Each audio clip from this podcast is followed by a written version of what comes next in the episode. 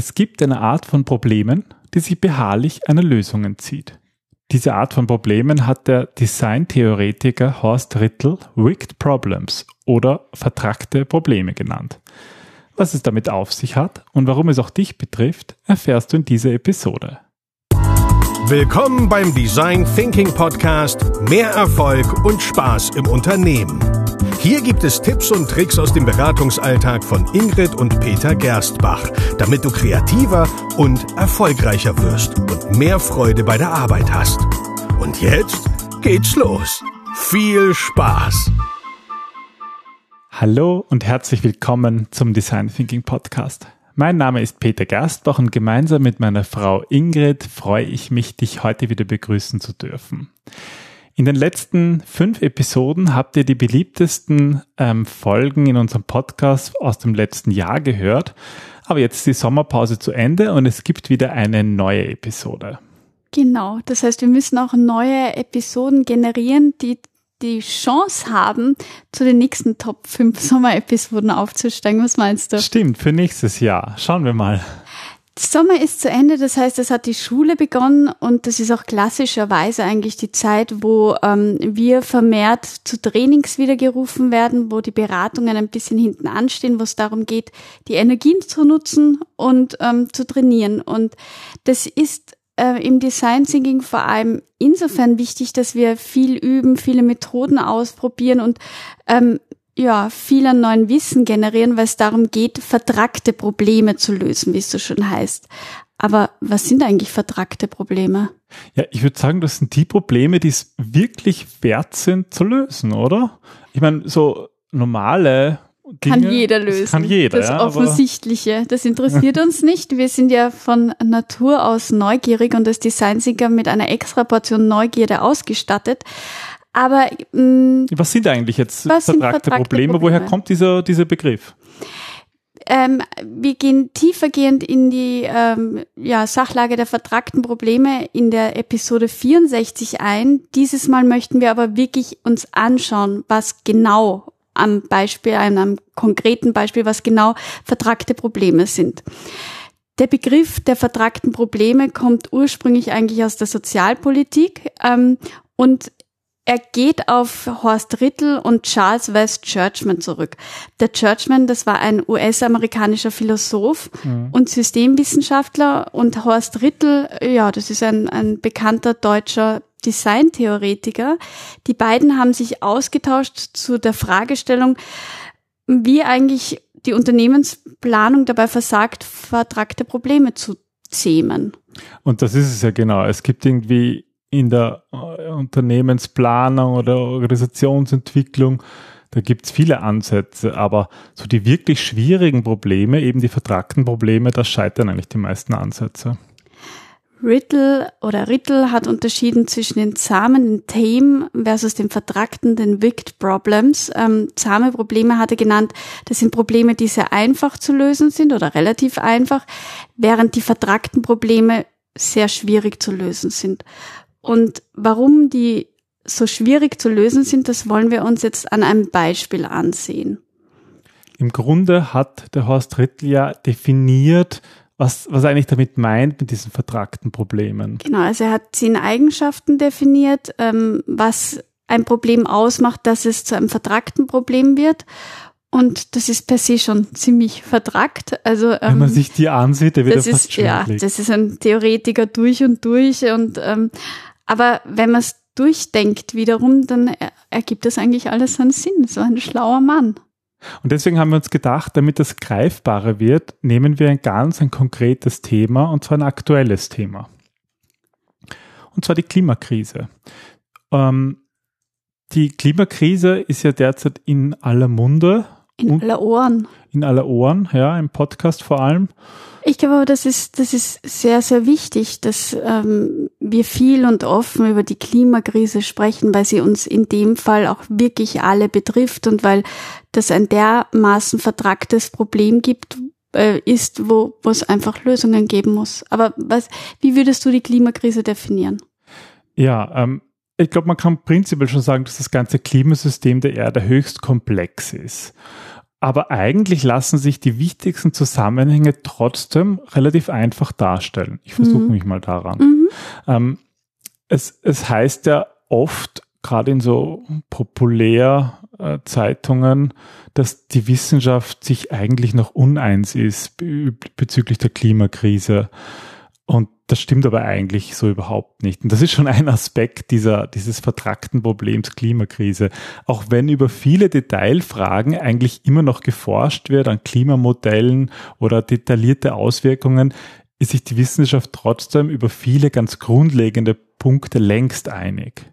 Und längst heißt seit 30 Jahren, seit 40 Jahren, seit 50 Jahren, im Grunde seit den 1970er Jahren. Warum meinst du, heißt die Wissenschaft ist sich uneinig?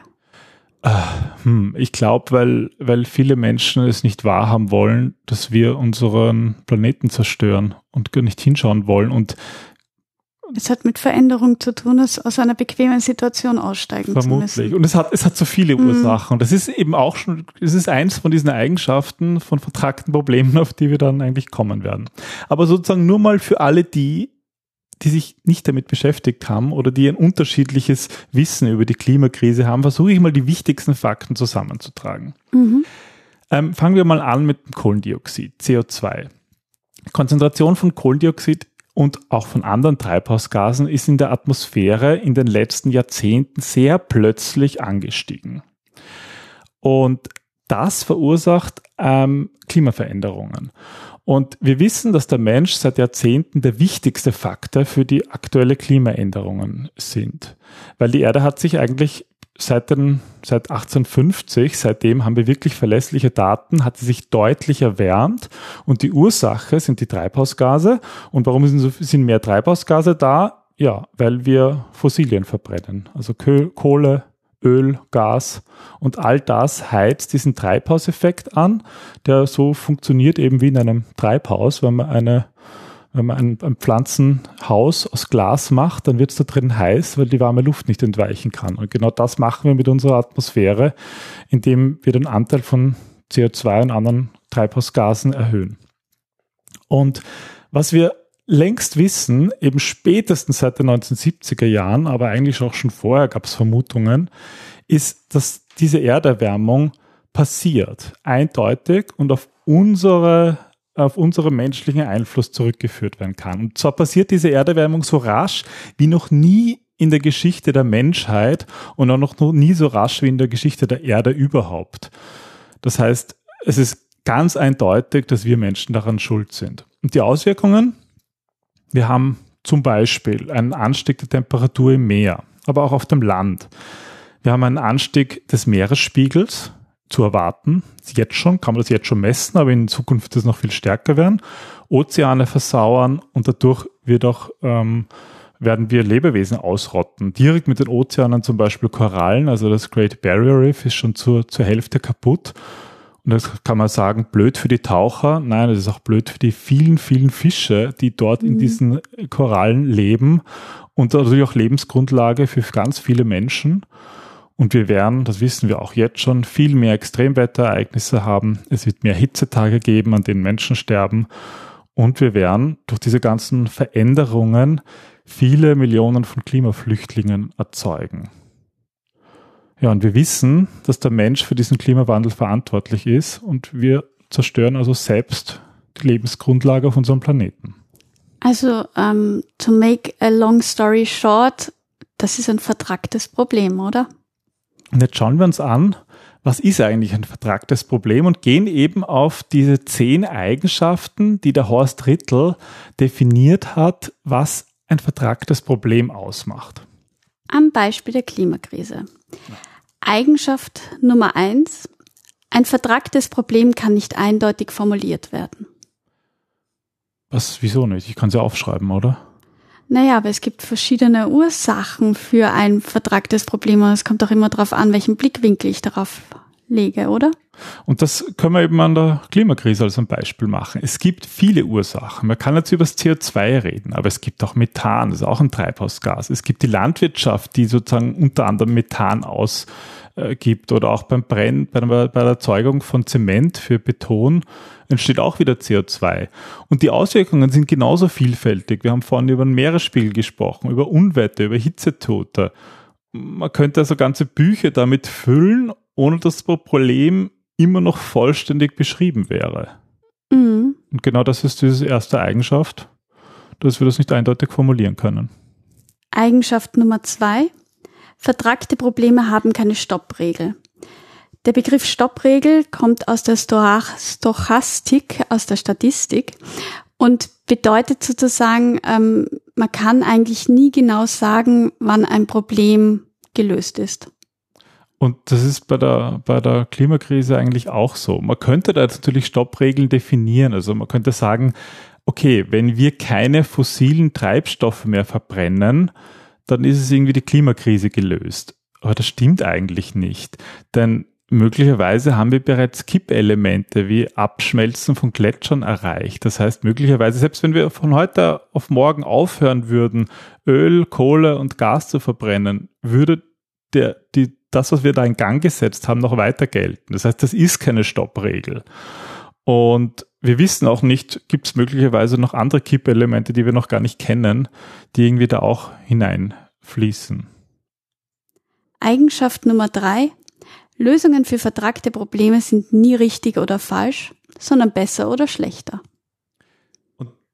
Auch hier können wir an der Klimakrise sehen, dass es eigentlich schon, wir kennen schon ganz viele Lösungen.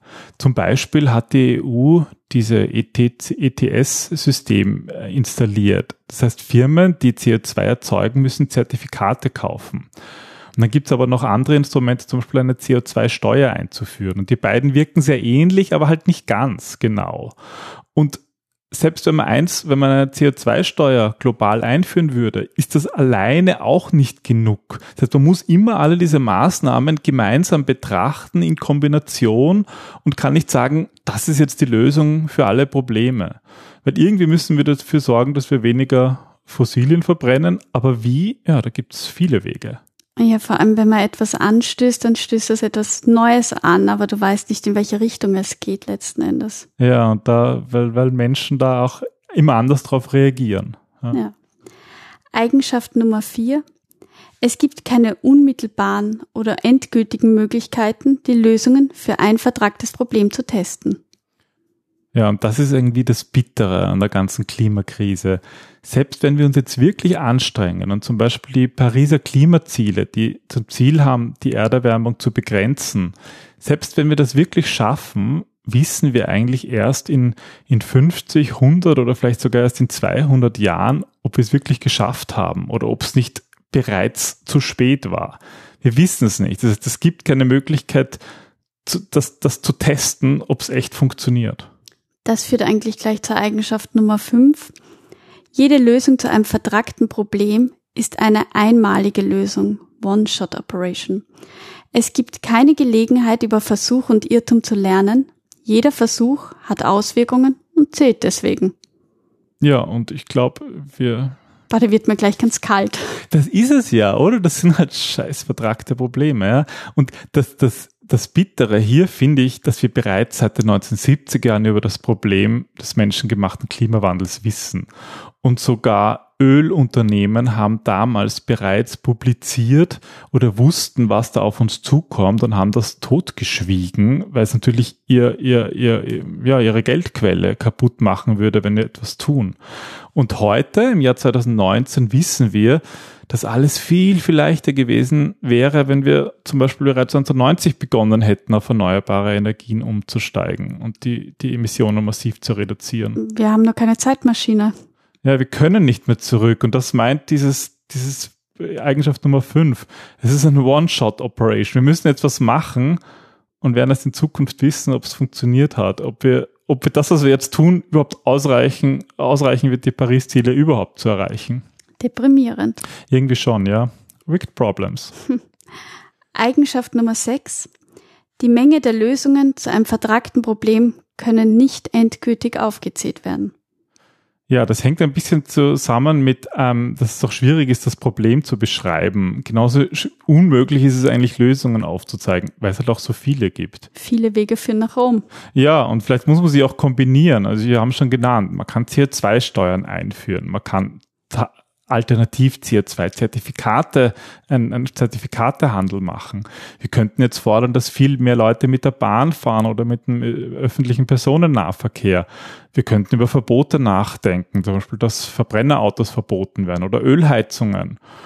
Oder es gibt in, in jedem Land Förderungen, die in Wahrheit klimaschädlich sind. Es wird, es gibt immer noch Länder, wo Ölheizungen gefördert werden. Das ist verrückt. Oder in Brasilien brennt der Regenwald und wir sollten endlich aufhören, das zu schlägern. Heißt, es gibt so viele Lösungen, die alle irgendwie zusammenhängen und wir können sie nie endgültig aufzählen. Eigenschaft Nummer sieben. Jedes vertragte Problem ist im Wesentlichen einzigartig. Ja, und Fridays for Futures zeigt das immer ganz schön. Sieht man oft, ja, Jugendliche ein Schild hochhalten, es gibt keinen Planeten B. Hm wir haben halt nur diese Erde. Die Erde ist einzigartig und dieses vertragte Problem ist auch einzigartig und die Frage ist, ob wir es lösen können. Eigenschaft Nummer 8.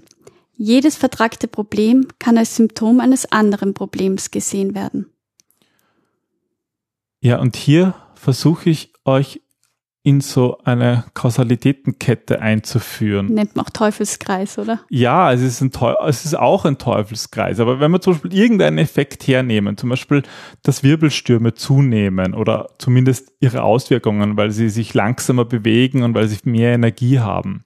Diese Zunahme von Wirbelstürmen ist ein Symptom der Erwärmung der Meere. Und wenn man sich die Erwärmung der Meere anschaut, ist davon ist ein, ist ein Symptom, dass es eine höhere CO2-Konzentration in der Atmosphäre gibt und die Temperatur ansteigt. Und das wiederum ist ein Symptom davon, dass wir mehr fossile Verbrennungen haben, also Öl, Kohle und Gas verbrennen. Und warum, warum verbrennen wir eigentlich mehr? Ja, weil wir Menschen so einen großen Energiehunger haben. Jetzt kann man sich wieder die Frage stellen, warum haben wir so einen großen Energiehunger? Ja, das ist vielleicht, hängt unter anderem mit dem Streben nach Wirtschaftswachstum zusammen, dass wir immer wachsen wollen. Okay, okay, okay. Ich glaube, wir haben es verstanden. Es gibt irgendwie viele Kausalitäten. Alles und so klar. könnte man ewig weitermachen und vielleicht auch wieder, ja, in den ursprünglichen, in den Teufelskreis wieder zurückführen. Aber um es noch ein bisschen komplizierter zu machen, gehen wir weiter zur Eigenschaft Nummer 9. 9. Unstimmigkeiten bei der Beschreibung eines vertragten Problems sind normal. Die Wahl der Beschreibung bestimmt die Art der Problemlösung.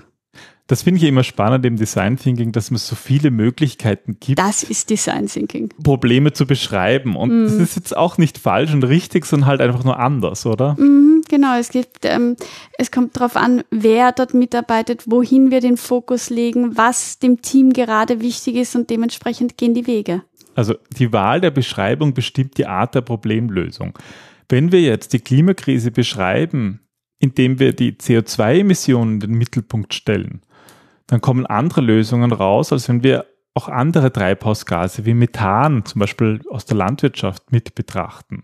Oder indem wir vielleicht sogar Dinge dazu nehmen wie die wachsende Weltbevölkerung, weil mehr Menschen immer mehr Ressourcen verbrauchen oder, oder, oder. Da gibt es so viele Möglichkeiten, das anders zu beschreiben. Und je nachdem, wie man das ein bisschen dreht und verändert, mhm. sind auch andere Lösungen nötig. Weil immer eine andere Perspektive drauf ist. Mhm. Eigenschaft Nummer 10. Die Sozial- oder Politikwissenschaftler haben kein Recht, falsch zu liegen. Das finde ich extrem spannend. Damit sagt er irgendwie, dass die Planer verantwortlich für die Konsequenzen ihrer Handlungen sind. Und das ist vielleicht die, die schwierigste Eigenschaft überhaupt und ist möglicherweise auch ein Grund, warum die Politiker so zögerlich sind, etwas zu ändern, weil sie natürlich wissen, dass sie eine Verantwortung haben. Und wenn sie was falsch machen, dann betrifft das, betrifft das irgendwie alle, ja. Mhm. Und jeder Politiker in einem Land ist aber auch nur so klein, weil jedes Land auch nur so einen kleinen Anteil hat. Aber in Summe sind es trotzdem viele. Das Problem ist halt am Beispiel der Klimakrise ist dieser Punkt so wichtig, dass wenn, weil, wenn wir hier scheitern bei der Lösung der Klimakrise, dann ist die Erde als lebenswerter Planet für wahrscheinlich viele Tausende von Jahren Geschichte und vielleicht für immer verloren. Ihr seht, das waren die zehn Eigenschaften ähm, für vertragte Probleme im Detail. Das ist ein Grund, warum uns Design Thinking als Methode so ans Herz gewachsen ist, weil es einfach nicht nur eine Lösung gibt. Es gibt kein richtig und kein falsch. Es gibt nur ein besser oder schlechter. Und am allerschlechtesten ist, wenn wir gar nichts tun und wenn wir einfach nur stehen bleiben und zusehen und uns in unsere Komfortzone zurückziehen, weil das ist, glaube ich, das Schlimmste, was wir tun können. Und deswegen auch dieser Aufruf von uns. Ja, wir, wir schauen uns dieses Thema, warum es so einfach ist, wegzuschauen, noch in der nächsten Episode genauer an. Ja, aber für heute wollen wir eigentlich mit einem Aufruf beenden. Es hat einen Grund, warum wir diese Folge genau jetzt machen, im Anfang September, weil am 23. September findet der Climate Action Summit ähm, der UN, der United Nations statt. Und unter anderem aufgrund dieser wichtigen internationalen Versammlung findet in der Woche vom 20. September bis zum 27. September finden weltweite äh, Aktionswochen statt. Mit einem einfachen Ziel, die Rettung der Erde. Ja, und wir finden, dass diese Woche eben entscheidend ist für, auch für die Zukunft unseres Planeten. Weil wenn wir jetzt nichts machen, dann ist es ziemlich sicher zu spät. Und deswegen ist es wichtig, dass viele Menschen auf die Straße gehen und auch der Politik klar signalisieren, dass Worte nicht mehr reichen, sondern dass wir Taten folgen lassen müssen. Und das findet in der ganzen Welt statt. Wahrscheinlich habt ihr davon gehört und wir würden uns sehr freuen, wenn ihr mitmacht. In Österreich gibt es zum Beispiel am 20. September eine Ortsschildaktion, wo ganz viele Orte in Österreich schon mitmachen und man sozusagen Fotos mit seinem Ortsschild macht und dem, ja, dem Aufruf, ja, unsere Welt nicht kaputt zu machen. Und am 27. September findet dann der große Earth Strike statt. Und in der Woche dazwischen gibt es ganz österreichweit unterschiedliche Veranstaltungen, die sicher interessant sind. In Deutschland wird im Rahmen der Week for Climate ähm, in der Woche an jedem Tag zu einem anderen Thema gestreikt. Und so wird dann die Akronyme Climate, wird sozusagen die siebenmal, gibt sieben unterschiedliche Fokusthemen. Ja, und in der Schweiz wird natürlich auch gestreikt und wir verlinken auf alle, ähm, auf alle Organisationen Fridays for Futures oder Climate Strike CH, damit ihr euch da informieren könnt und würden uns wirklich freuen, wenn ihr mitmacht, um dieses vertragte Problem gemeinsam zu lösen. Genau, weil wie gesagt, das Schlimmste ist, ähm, stehen zu bleiben, dann kann keine Veränderung passieren und dann tragen wir, jeder, der stehen bleibt, der nicht mitmacht, Teilschuld auf jeden Fall. Und es gibt so viele tolle Möglichkeiten mitzumachen, ein Stück zu verbessern, Vorbild zu sein und sei es, dass ihr beginnt, Design Thinking anzuwenden, um neue Blickwinkel, neue Perspektiven, neue Möglichkeiten in diese Welt zu tragen. Man kann mit Design Thinking wirklich so viel schöne, großartige Dinge machen und ich finde, das sollten auch zukünftige Generationen machen können. Es gibt so viel, was man schön, verbessern ja. kann und das ist irgendwie doch ein Grund, ähm, ja, da mitzumachen und das, die Erde ein Stückchen besser zu verlassen, als wir sie vorgefunden haben. Ja, dann würde ich sagen, ähm, wir sehen uns am 27. September hoffentlich auf genau. den Straßen von Wien.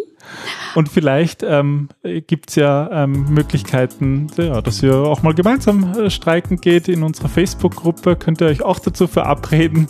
Es wird, glaube ich, ein großes Medieninteresse geben und das ist auch wirklich wichtig. Und nicht vergessen, vertragte Probleme sind trotzdem da, ähm, sie zu lösen und sie anzusehen und nicht einfach zu ignorieren. Das schauen wir uns dann in der nächsten Episode an. Also. Erstmal vielen Dank fürs Zuhören und fürs Mitmachen, fürs Mitstreiken und bis zum nächsten Mal. Tschüss. Tschüss.